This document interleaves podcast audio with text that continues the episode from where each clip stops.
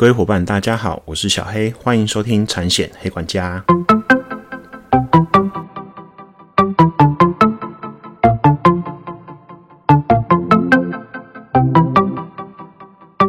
产险黑管家可以透过所有通路上架收听，不管你是 iOS 系统或是 Android 系统的手机，请搜寻产险黑管家。令小黑在 FB 也成立粉丝专业。Parkes 新上架的技术会在上面公告，有空啊也会在上面写一写关于产险资讯的文章。如果大家有想要听的主题或议题啊，也可以私讯粉砖，我也会回复哦。大家可以在 FB 上面搜寻“产险黑管家”订阅追踪。Hello Hello，大家还好吗？呃，这阵子啊，呃，小黑有新的任务要做，那其实频道我还是会定期更新，其实大家也不用太过于担心或紧张。我知道我固定的黑粉啊，虽然其实收听数其实就是在在这样子的数字上面，可是我是觉得只要有人想听，有人想问我就会想讲啊。那来回复这阵子的留言啦，回复永兴居家，他有留言说推啦，内容非常有东西，学到很多。我谢谢这位小黑的客户，小这位是小黑的客户，永兴居家的。陈大帅哥，老板真的很帅又年轻。那在北投区，那对于整个呃居家式的长照机构来说的话，他们真的还蛮有风险观念跟概念的。那一开始在开这间居家式的长照机构的时候，就有找小黑去做风险的规划。所以啊，如果在北投地区，或者是说在邻近地区有需要，他们有家里有老人家需要陈老板永兴居家的服务，其实可以搜寻一下他们的资讯。有需需要服务可以找他们哦，他们是一群年轻人出来创业，可是专业度真的还不错。那再来回复一位阿明的留言，讲的真是太棒了，超级喜欢，谢谢阿明啊。其实小黑懂得在产险业界当中，真的不算是最多的哦，有更多人比小黑更厉害。那我跟别人比较不一样，就是我喜欢分享给大家，更喜欢用很多的专业和实务的观念。尽量白话文的给大家，让大家可以很清楚去了解产险的一些险种的关系。那还是一句话，我还是这么想啦。我自己去开拓客户，去跟客户讲产物保险，不如教你们这些寿险业务员啊，或者是保金贷的业务人员啊，懂一些产险的概念，去影响更多的客户，发挥杠杆效果。那我做这个节目真的仅此而已，目前还没有因为这个节目赚到任何一毛钱哦。但是有你们的留言啊，是我持续做下去的动力。所以啊，多留言鼓励小黑，多留言说说想听的产险议题，小黑都会很高兴的哦。那回来说说我的事情好了。三月离职啊，其实在这一周有新的任务跟新的工作。我在上一集有跟大家讲，那我进入一个更专业的团队。那当然内容还是离不开产物保险啊，但是险种更专。而且算是全球性的，跟同事跟主管相处一星期之后啊，才知道自己其实真的学艺真的非常的不精。那就想想说，当初想要离开前公司，是因为想要跳出出舒适圈去闯看看。哦，毕竟也四十岁了嘛，对不对？我就觉得，嗯，人生应该有一些不同的想法跟再次精进。所以才会选择半年来做进修，去准备一些考试。所以啊，跳脱舒适圈，本要到学习圈去，就没想到好像太跳太远，跳到痛苦圈。不过我是很正向看到这件事情啊，把它当成，呃，我之前所谓的深造的延长吧。那也勉励自己要快点跟上新工作的脚步才行。其实当了很久的主管啊，其实我现在还蛮享受当下。目前当下属的感觉，至少有一位我觉得可以追随的主管，让自己更上层楼。那整个档次我就觉得非常不一样。当然，小黑十几年的财务保险经验学的东西，跟现在有一些相关，但是就是更专啦。那真的很棒，我很喜欢现在上班的那种感觉。那我也会珍惜这个工作，而且会努力的学习下去，快点跟上脚步。那如果学到一些产险的新知，可以运用的。到一些食物上的话，我在之后也都会分享给大家。回来今天的主题，怎么协助客户在车祸中得到合理的赔偿金额？那今天主要跟大家讲是伤害赔偿的求偿篇，就是你的客户如果发生了车祸，那对方有责任要赔付你客户的时候，你的客户的情形是，比如说骨折或者是擦挫伤的一些情形。那其实车祸事故造成的受害者造成的严重程度，其实也不仅于此啊，有可能有可能会有失能的状况嘛，对不对？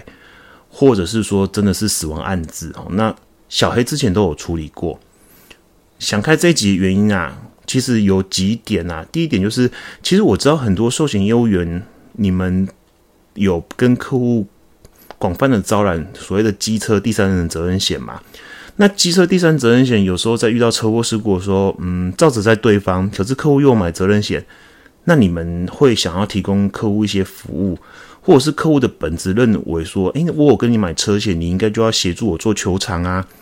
可是你可能找理赔，理赔可能认为，诶，你买的保险其实就是依照责任赔对方，现在是对方的错。那客户自己的球场要用他自己的名义去跟去跟对方做请求，而不是找我们这边理理赔人员。其实理赔大哥这样子讲真的是没有错。那再来理赔大哥会觉得，其实他们的失误量真的蛮重的。那我觉得这个工作，我个人认为啦，业务员应该要去协助客户，尤其是一些专业上的见解跟一些让客户知道怎么去跟对方做球场的一些脉络。我觉得，这是你们展现专业的方式嘛，因为。毕竟你的服务要跟别人有不同，要有差异性。那再来就是开这个节目的第一集，我有讲讲到嘛。其实我们一般车险来讲的话，现在大家也知道，网络通路其实打得很凶、很很很热嘛。那它都是用比较便宜的，比如说保费折减的方式来招揽客户，客户上网买又很方便。那你们要怎么对抗这种数位化的浪潮？我觉得这个区块。如果客户是透过网络投保车险，他遇到这种情形，他找不到人可以协助，所以可以帮客户顾到应有的权益。我顺便展现你在这一区块的专业，我觉得非常重要。那在这个之前，我先跟大家提到一个故事哦。我的今天的题目叫做“怎么协助客户在车祸中得到合理的赔偿金额”。我想要先跟大家聊聊所谓“合理”两个字。我记得在前面几集吧，因为小黑这一集也是第三十集，其实我也没想到自己可以讲到三十集，不过我还是会持续做下去啊，因为还是前面强调，我就觉得，呃，可以帮助到一些人，我我自己内心蛮开心的。我记得我在前面几集好像是超我那一集吧，我也忘记了，有一个小黑之前在当理赔的时候，发生在台中市某一区公所的案子。那时候就是我在旁边调解完，我客户这边已经处理好了，然后我就关心一下，哎，隔壁那一间好像气氛怪怪的。那我后续才知道说，哦，原来是一个大学教授撞到一个地方的问题人物，也就是大学教授在那一地区开车不小心撞到一个地方的所谓问题人物。那这种问题人物就是，嗯，他可能也没工作，那可能他也不是小混混了，反正他就是。就是就是无所事事型的，那是算是年轻人。那那时候我就听到远端那边啊，委员就在一直喊说：“没啥嘞，麦亚嘞，麦亚嘞，没啥麦亚嘞。”其实我那时候一直以为是是被拍起来哟，是要打起来了吗？我就觉得很奇怪，靠过去看才发现，哎，不对，是感觉就是穿的很体面的那位，应该是不是那位教授？他就是说他要去领现金五十万给对方。五十万，对大家没听错，五十万。那因为我当下不是处理那个案子，我只是在外面听，在外面看，我就觉得对方看起来也还好，怎么会要到五十万？那后面因为那位教授其实他蛮坚持的，所以到最后他就付了这笔钱。事后我去问那一场的调解委员，整个故事的发生经过，我才知道哦，原来教授他不小心。开车门的时候没有注意到后面的来车，而导致那一位所谓的地方问题人物那位那位人是受伤。那受伤呢，就只仅此于擦受伤了，而且机车也没多少钱，单据加起来可能不到三千块吧。可是他一开口到跳跃舞会，他就说他要五十万。那教授很可怜，因为他那台车没有第三人责任险。对，你们没有听错，教授当初开那台车是没有第三责任险的，他刚好就是那个。没有投保那二三十趴里面的其中一台，OK，那因为对方有扬言，就是说知道对方的身份，所以他有知道教授的身份，所以对方有扬言说要去学校闹，说教授呃撞到他都不陪他之类。那教授为了不想滋事，不想惹事，所以呢，他就接受了对方开这五十万。所以那那一天调解委员他是怎么样？他是在阻止这件事，因为调解委员觉得对方也不合理。再来，对方是当地的的问题人物，所以调解委员也认识他，也知道这个人，所以调解委员当下就跟教授讲说。你卖彩云卖茶叶以及欧北透啦，问问的好一行落去之类的。可是教授就觉得，啊，遇到这种事算了算了啦，反正钱能解决就现金快点解决掉，自己又没有保险。OK，好，那其实和解就是这样哦。嗯，双方合意一一致，其实就没有所谓的金额到底合不合理这件事情。不过呢，约莫我记得过了快一个月吧，我又去同一个区公所调解。就那一天，那个委员居然就把我叫过去，他就说：“哎，范兄，我跟你讲哦，你记不记得上次一个月前有一位五十万教授和解对方？我说记得，那个案子那么的、那么的特别，那么的特别哦。我当然记得。我说啊，怎么了吗？然后教授跟那个那个调解委员就跟我分享，我跟你说，对方啊拿那五十万之后啊，结果他不到两个礼拜又出车祸了。”又出错，而且这次听说蛮严重的，住院。OK，我听完之后，我就说：“哈，是这样子哦。”然后那时候我就记得印象很深刻，委员跟我两个人眼神对一下，就觉得戏后。其实小黑没也没那么坏，只是我们那时候就觉得说，其实我们常在跑调解委员会，不管是调解委员会也好，或者是一些比较资深的理赔大哥也就知道，有些钱其实不是你该拿的啊，你去拿了，其实对你之后不一定是比较好的。对，因为我看过太多了，你本该就不拿这些，不应该拿这些钱的，那你因为这样跟人家敲诈一笔，其实后续真的不会比较好，不会比较好。所以啊，这个故事就告诉我，哎，那时候我就很深刻体会什么叫合理的理赔金额。OK，再来，小黑在在一些 FB 的一些应该也是粉砖吧，有看到一些呃一些人士哦，那他可能也不是业务员或干嘛的哦，呃，讲白的就俗称黄牛这一种的。其实我都会觉得，像有一次我看到我忘我也忘记是谁了，那他就在上面说，哎，他教你怎么样轻伤高赔，轻伤高赔就。你虽然是轻伤，你如果透过他的服务，他可以帮你争取到高赔的理赔金，讲的那么明白哦，不是合理是高赔哦。那其实以小黑处理过的经验来讲，还有我自己的，我自己的不要说道德啊，我我就觉得其实这种事情，我个人真的认为非常不以为然呐。不过可能他有他的专业吧，不过我是觉得我不是不鼓励大家去找这样子的人士，或者是说你的客户去找这样子的人士，因为我还是强调。有些东西你拿了真的不会比较好，OK，所以这就是我要跟大家提的今天的题目。为什么要强调合理两个字？合理的两个字，我们不能被保险公司的理赔大哥凹啊，可是我们也不能因为受伤，然后想说对方有保险，然后就想跟对方要求一笔非常不合理的金额。因为我还是强调，拿这个钱真的对之后，并真的不会比较好。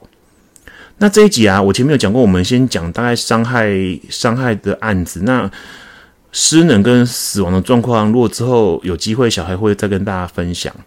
OK，那你如你们如果问小黑，哦，你们问小黑说说啊，我怎么样帮客户在车祸中得到合理的赔偿金额啊？其实会有一些逻辑跟脉络，我今天大概会分几点跟大家讲哦。那首先我会先问你，那肇事责任怎么样？你今天不太可能就是说对方没有错，然后你这边都是你的错，都是你的错。譬如说啊，你可能路边骑机车起步，那对方是正常行驶，也没超速状况下，你跟对方 A 到，可是你却跟对方又要一大笔钱，好，所以第一个肇事责任，肇事责任这个区块，我认为是在车祸理赔当中一个非常重要的。一个程序，那肇事责任大家知道，我前一集有跟大家讲现场处理的一些要诀嘛。那肇事责任的部分，其实就是如果以呃一般台湾来讲，或者是双北市来讲的话，其实就是后面理赔会依据所谓的初步分析研判表来研判这个肇事责任，也就是说这个车祸事故到底是谁对谁错。保险公司承接第三人责任险是依照你这个车祸事故的责任启动去赔对方的，所以如果你没有责任的话，你是没办法。也不需要赔对方。那如果说你的客户这边是没有责任，都是对方的错的话，那你求偿的金额可能又不一样。所以肇事责任到底是谁对谁错，那比例怎么占？其实这个区块是在理算理赔的时候是非常重要。那这边我顺便要跟大家提一下，因为肇事责任我们是依照初判表，那初判表其实也有很多人，也小黑在当理赔的时候，其实有很多对照跟小黑说，那这个肇事责任哦，比如说三七一人一半，或者是全责。那这个三七这比例是你们谁讲的？哪一条法法律有写？哈，那说实在话，并没有任何的法律说你负担七成，你负担三成。一般来讲，再往后面走到一些鉴定，就所谓的主次因。那陈述的部分，我说实在话，有权利去讲这个东西的，真的就只有法院的法官而已。只是不可能每个案子都上法院哦。那关于车祸肇事责任这个区块，我一样以后有我的机会，我可以慢慢的跟大家开另外一集分析。那再来，你的客户是年轻人还是老人？年轻人跟老人，其实在车祸理赔求偿的程度会不一样哦。因为老人家有可能轻轻一撞，或者是擦受伤，他的忍受度可能比年轻人还要还要更更弱。也就是说，他的一样的伤势，可能老人家会比较严重。那再来，医疗费花多少钱？医疗费花多少钱？医疗费花多少钱？这个区块呢？不管你是用健保身份或支付费身份的，在整个你发生车祸的疗程的所有的单据，你都要跟客户讲要收好，因为你到最后要协助客户去理算他的损失的时候，没有单据，也就是没有支付的证明，你要怎么去跟对方的理赔人员或对方的对照说我有这样子的损失？OK，好，所以医疗费花多少钱？那再来伤势，那有挫伤还是有骨折？有没有只有挫伤，还是有伤到骨折？那骨折有有住院，有没有开刀？住院住几天？这个东西其实都是蛮蛮重要的。那再来，对方保哪一家的保险公司？一般来说，因为现在因为各自法的关系，你大概可能要车祸事故发生的时候，其实你可能没办法查到对方第三责任险买哪一间。可是你可能大概可以知道，第一个对方的强制险是哪一间，第二个。对方的理赔人员，对方去通知保险公司之后，对方理赔人员正常的逻辑都会打给你，留下他的联络方式，然后告诉你，你上次好一点的时候，跟来跟他联络，他才有办法跟你去谈做和解。所以对方有没有责任险是哪，有没有第三责任险，然后保哪一间，其实也是会影响到你的理赔金哦。所以这是起手式的一些比较重点的东西，比如肇事责任啊，年轻人还是老人啊，医疗费花多少钱啊，嗯，伤势怎么样，有没有？有没有挫伤，还是呃只有骨，还是有骨折？那有没有住院？有没有开刀？那对方有没有第三人责任险是保哪一件？这是起手式。那诊断的车祸，你的客户在复原的过程当中，这些东西都要把它理清清楚。OK，那再来就是请求金额的公式哦。什么叫请求金额公式？就是呃，你认为合理的请求金额。你必须乘上肇事责任比例等于理赔金额，也就是说，你的客户，我举例来讲好了，你的客户可能在这个伤势他损失，或者是他理算完之后，他觉得他要求三十万好了，三十万，可是这个车祸事故如果是一人一半的，一人一半的，哦，一人一半的，那一人一半的肇事责任比就是五十 percent 嘛，对不对？那三十万乘以五十 percent，哎，对不起，你的客户真正的理赔金额应该就是十五万，应该就是十五万。所以说呢，在这个区块呢，一定要乘上一个肇事责任比例。那换句话来讲，你的客户如果认为说，我我这个和解的理赔金额，我想要跟对方要求三十万，那他这个三十万也都是非常合理的要求，也就是说，没有一些呃不寻常或者是一些比较不合理的要求的话。那你就要把它倒数回去五十 percent，那你就要列出六十万的损失给保险公司去做理算，它六十乘以五十 percent 才会等于客户心中的三十万。所以记得合理的请求金额，它是乘上肇事比例才是实际理赔的金额，因为对方负担的只是他对于你的侵权责任，你自己的责任，你自己的损失，那必须你自己负担。还是总说一句话，保险公司没办法赔你一百趴，除非是他对方全做，或者是双方都有保险公司各赔对方一百趴，保险公司早就倒光喽。OK，好，再来，车祸发生有两个法律，我觉得比较重要哦。第一个就是刑法的过失伤害，第二个就是民法的侵权行为。那刑法的过失伤害大概是写在我小黑没记错是两百八十四条。那民法的侵权行为相关哦，如果以一百八十四条来说的话，就是民法的一百八十四条，故意或过失不法侵害他人之权利，负损害赔偿责任这样子之的条文哦。那大概就是这两个法律，也就是说，对方如果因为车祸有造责、肇事责任，对于你的客户的话，那对方会负这两个法律，一个是刑法的过失伤害，第二个是民法的侵权行为。OK，那。对方那边负担这个法律，保险公司帮对方去分散这个风险，是指民法上的侵权行为。民法上去，那你请求理赔金的也是民法上的侵权行为去做理算。那如果我们依民法一百九十二到一百九十五会诊，哦，因为侵权行为造成的体伤可以请求的项目，大概有哪几项？大概让你们知道一下。那如果是体伤伤害的部分，第一个就是医疗费用，第二个就是后续医疗，第三个就是工作损失，第四个是财务受损，第五个就是精神抚慰金。OK，这是民法上面规定，应该是说它不是列举，它是民法上面大概显示出来，你因为对方的侵权行为，你可以跟对方求偿的项目。那这个项目很重要，为什么？刚刚前面小黑也提过，你的客户因为车祸事故受伤，对方的错，你的客户有一些医疗上的花费，那这些医疗单据都要留着，就是列举在医疗费用的区块部分。也就是说，你的客户如果准备要跟对方的保险公司谈和解的时候，他要把这些项目列出来。那你的工作，各位业务伙伴的工作，就是去协助把客户把这些东西。这些项目列出来，列出来，你后面有哪些佐证的资料都要准备出来，都要准备出来。好，所以我再讲一次：第一个项目是医疗费用，第二个项目是后续医疗，第三个项目是工作损失，第四个项目是财务受损，第五个项目是精神抚慰金。大概是这几项，这是伤害的部分。那死亡跟失能，就是之后小黑有有时间再跟大家说。那怎么去准备这些项目的资料，跟我要怎么列举呢？嗯，这边小黑。抓一些逻辑让你知道，第一个，诊断证明书上面的医嘱写的详不详尽？医嘱大家都知道嘛？诊断证明书大概分两个区块嘛，上面的区块会告诉你，呃，大概是什么样的病症或什么样的伤势。第二个区块是医嘱的部分，就是医师叮咛你要做什么样的积极行为，让你的伤势变好。那医嘱上面大概会怎么写？譬如说，这个伤势需要休养多久？比如说，一般擦挫伤可能要休养三到五天，或者是一般有骨折的，如果我们不需要开刀，你可能要休养一一两个月；如果需要开刀，可能要休养到半年，或者是要看你骨折部位在哪边。那这个伤势要请医生写，需休养多久？这个就是工作损失的部分，可能会去看的。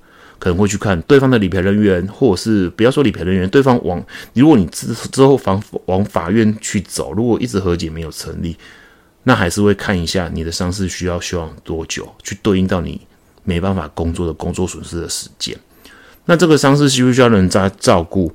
那开什么刀？住院住了几天？有没有需要什么特殊器材？后续需不需要美容手术？那如果有关于失能，比如说有没有活动角度的问题？那后续有没有需要再开刀取所谓的钢钉？因为有时候骨折需要打钢钉嘛，对不对？像这个医嘱写的详不详尽是非常重要的。OK，再来工作证明明不明确？一般来说，理赔人员会跟你要求就是扣缴凭单或者是新转资料，因为这是最明明明显的。他可能会跟你要上个月或者是近三个月，然后还有你损失，你发生车祸之后近一个月，你到底有没有被公司扣薪或扣钱？那当然，很多人会说到一点，就是说啊，我可能用特休，或者是我有五天的病假之类的。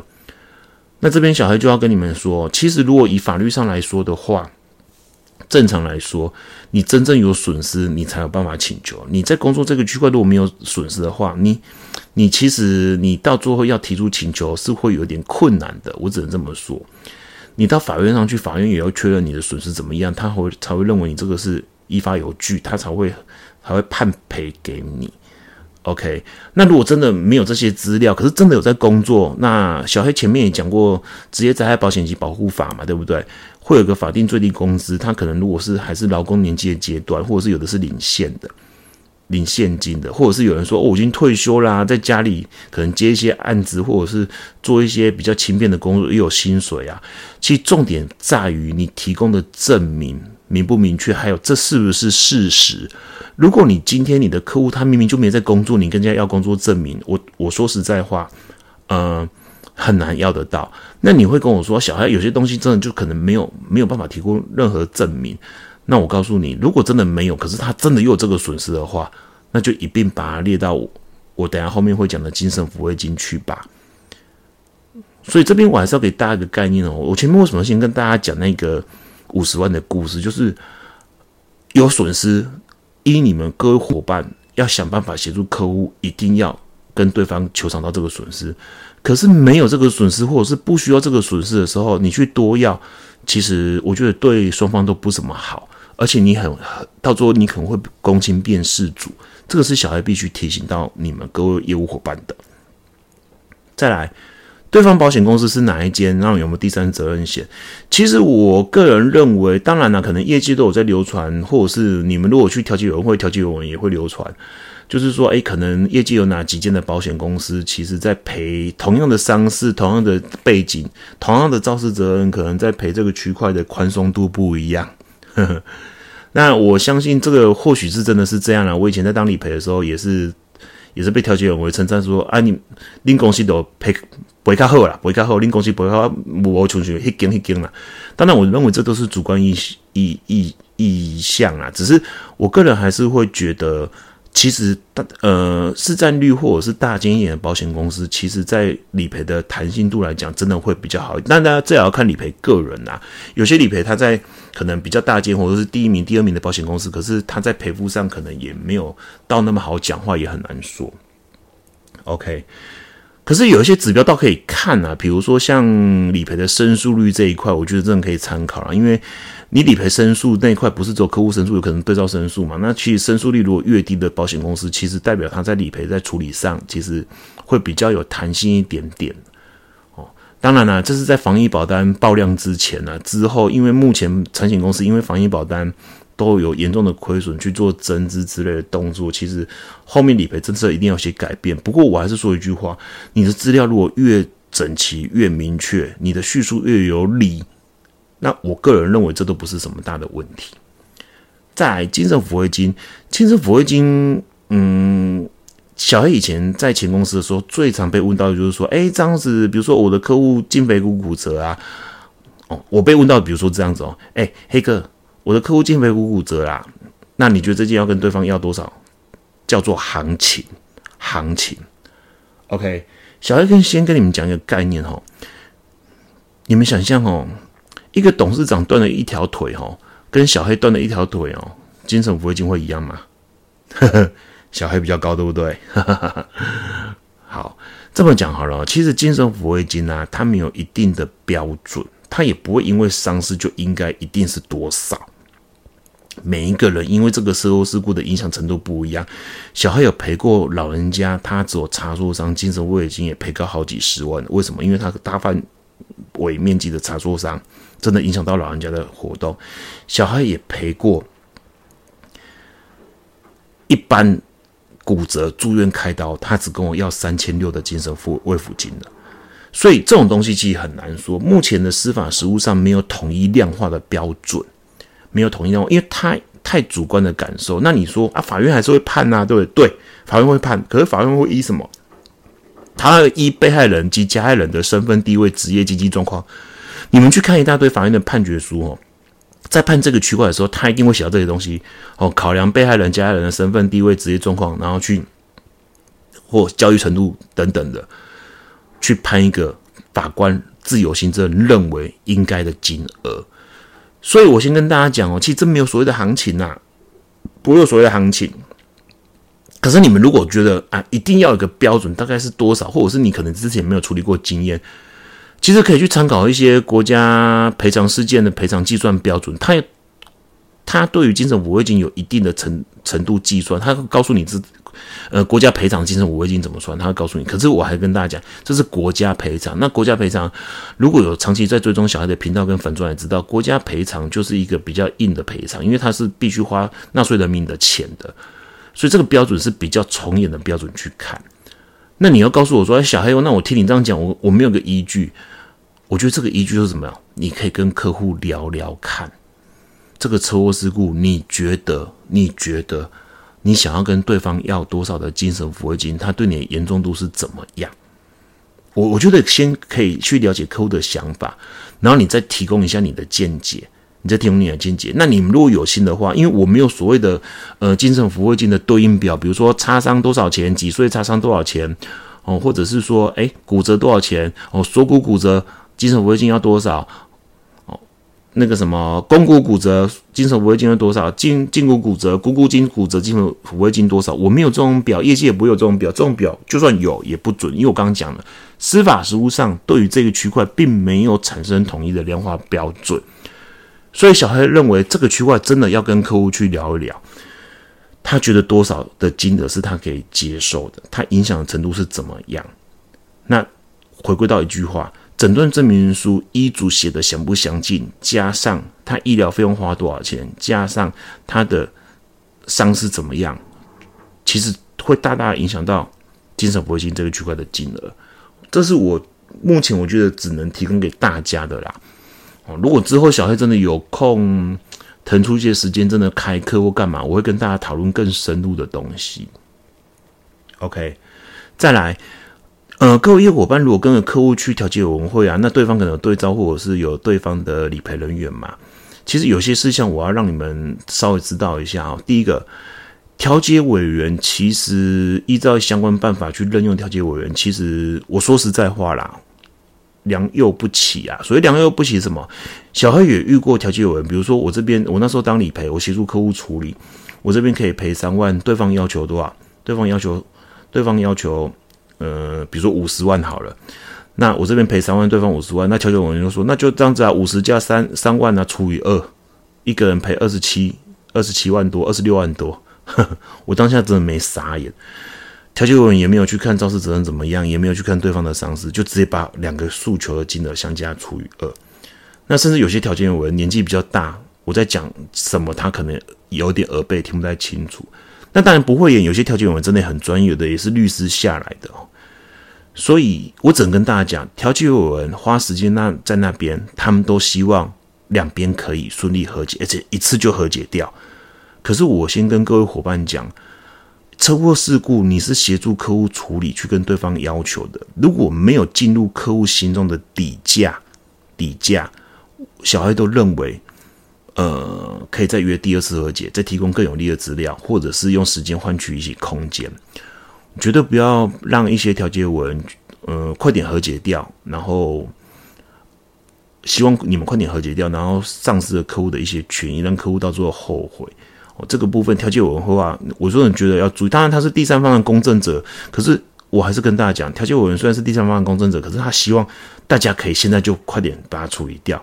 可是车祸事故有些东西必须第一个，比如说我举例啦，比如说你要提供一些资料让理赔可以回去跟公司去做争取嘛。第二个，有时候调解委员会比较火爆的时候，双方真的需要冷静一下，下次再来嘛。所以他很多的时候并不是用。他很多时候并不是立即就可以解决，你必须要用时间换取一点空间哦。所以，嗯，小孩子希望不要因为调解委员的积极处理，然后让你的客户权益受损。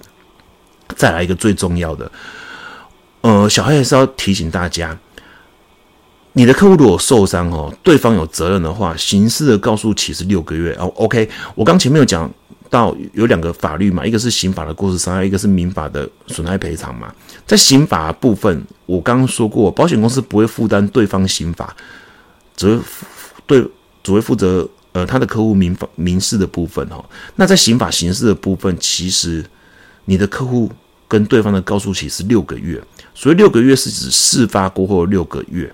六个月内，他一定要去做积极的动作。所谓积极动作是指，你六个月如果都没有去做和解的动作，一定要去做提告的动作，一定要要去做提告动作，这是很重要的一个消灭时效。所以小黑还是跟大家讲哦，保险公司不是当事者，所以要记得这个案子到底有没有 close 掉了，或者是说。呃，对方理赔员或是对照呃，可能有一点在拖延的情形的，你不要让客户超过六个月。我跟你讲，超过六个月，对方就没有刑事的问题了。没有刑事的问题，他就全部推给保险公司处理了。推给什么公司处理？其实保险公司有时候很喜欢，就是让那那就让法院去判吧。你知道那个拖的时间多长吗？非常长哦。所以呢，我还是提醒大家啦，以上几点大概让大家知道一下。那我觉得在协助客户调解这一块，我真的觉得它有很多的艺术哦。可是也要考量到，因为正常程序是这样嘛，你如果调解不成立，可能到最后就出庭到法院去。那出庭的成本其实很重要，所以其实没有所谓最高的理赔金啊。我认为只有最合理、客户能接受的理赔金额。OK，那最后呢？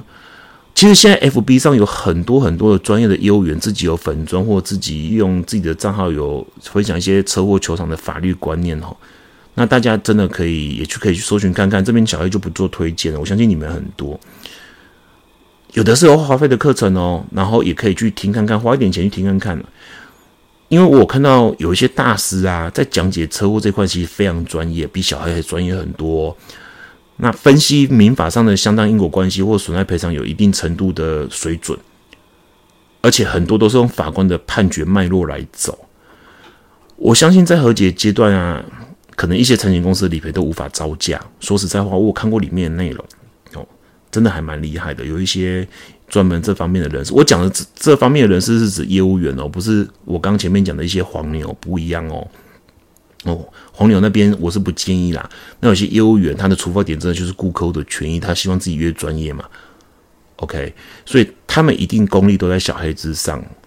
那目前我也因为新的工作性质，而且不从事车险理赔这一块，可我也没办法在这一块再继续深造啊。不过我认为大概就是这样。那你们可以去去学去听一下。不过啊，说实在话啊，小黑深深认为啊，车祸事故的发生都是双方不愿意的嘛，对不对？谁会愿意发生车祸？反正我很烦的。我我个人认为哦，其实顺序应该就是情理法。所以以前我在处理的时候，我都会先情再理，真的不行再走法。OK，我都先情再理，真的不行再走法。处理过很多很经典的案子哦。一开始我都会跟对方跟保护诉之以情，不行再说之以理，OK，最后真的才去走法院，不真的不行。小黑去过法院好几次哦，那大家知道理赔人员就常跑法院。其实我很不喜欢法院那个氛围，有时候比较早到啊，旁边就是杀人案哦，好不容易。看就看到很多，比如比如有一些就是带脚镣、带手镣的。其实法院那个氛围我不是很喜欢哦，看他可能有其他的刑事重大案子。OK，但我想说就温馨一点啊，不然就就就进去，比如说家事法庭旁听一下，因为客人的庭还没开始嘛，那就告离婚的哦，小孩争夺抚养权的，反正就是一些纠纷啊，就是一些纠纷啊。OK，好，那想说啊，说算了，这个好像又又又又。又又好像听了就觉得那些小朋友很可怜，父母亲离婚在那边吵来吵去，哦，再去其他民事庭看看，坐进去啊，在抢财产的，哦哦，抢财产跟父母亲决裂的，要抢财产，兄弟姐妹决裂的，所以哦，小孩真的很不喜欢去法院。你看我连当理赔的时期我都不想去法院，更别说是你的客户。所以我觉得时间成本很重要，有时候我都觉得这个区块有情理法，如果对方的理赔人员，我举个例啦。你在帮客户列举这些损失的时候，抓一个实际的总损失的时候，那在乘上肇事责任比例，如果是客人可以接受范围，或者是再低一点点，客人也能接受，你绝对不要因为为了帮客人争取不到几万块，然后让客人后续再去跑法院。我先跟告诉你，时间成本其实是很珍贵的。肇事者应该要积极面对，那受害者，我认为就得饶人处且饶人。真的，我们人生有更多值得美好的事物，让我们去花费时间。我会觉得比较好的选择啦，这是小黑的个人想法啦。哦当然也不能被欺负嘛。明明你的伤势可以请求到十万，对方可能理赔人或对方只跟你要求赔三万，那你就跟他往后走嘛。所以这个区块真的可以跟客人多多沟通。那也请客人，就是如果差个一两万，不要纠结在那里，我们就快点和解，要拿到理赔金，再去过。往后幸福美满的生活不是比较好吗 OK，好，那今天大概就到这里了哦。今天是礼拜一的一大早，那我祝福大家有个美美好的一周，非常顺遂的工作，没人签约的都签约进来，不能和解都和解顺利。我们下集再见喽，拜拜。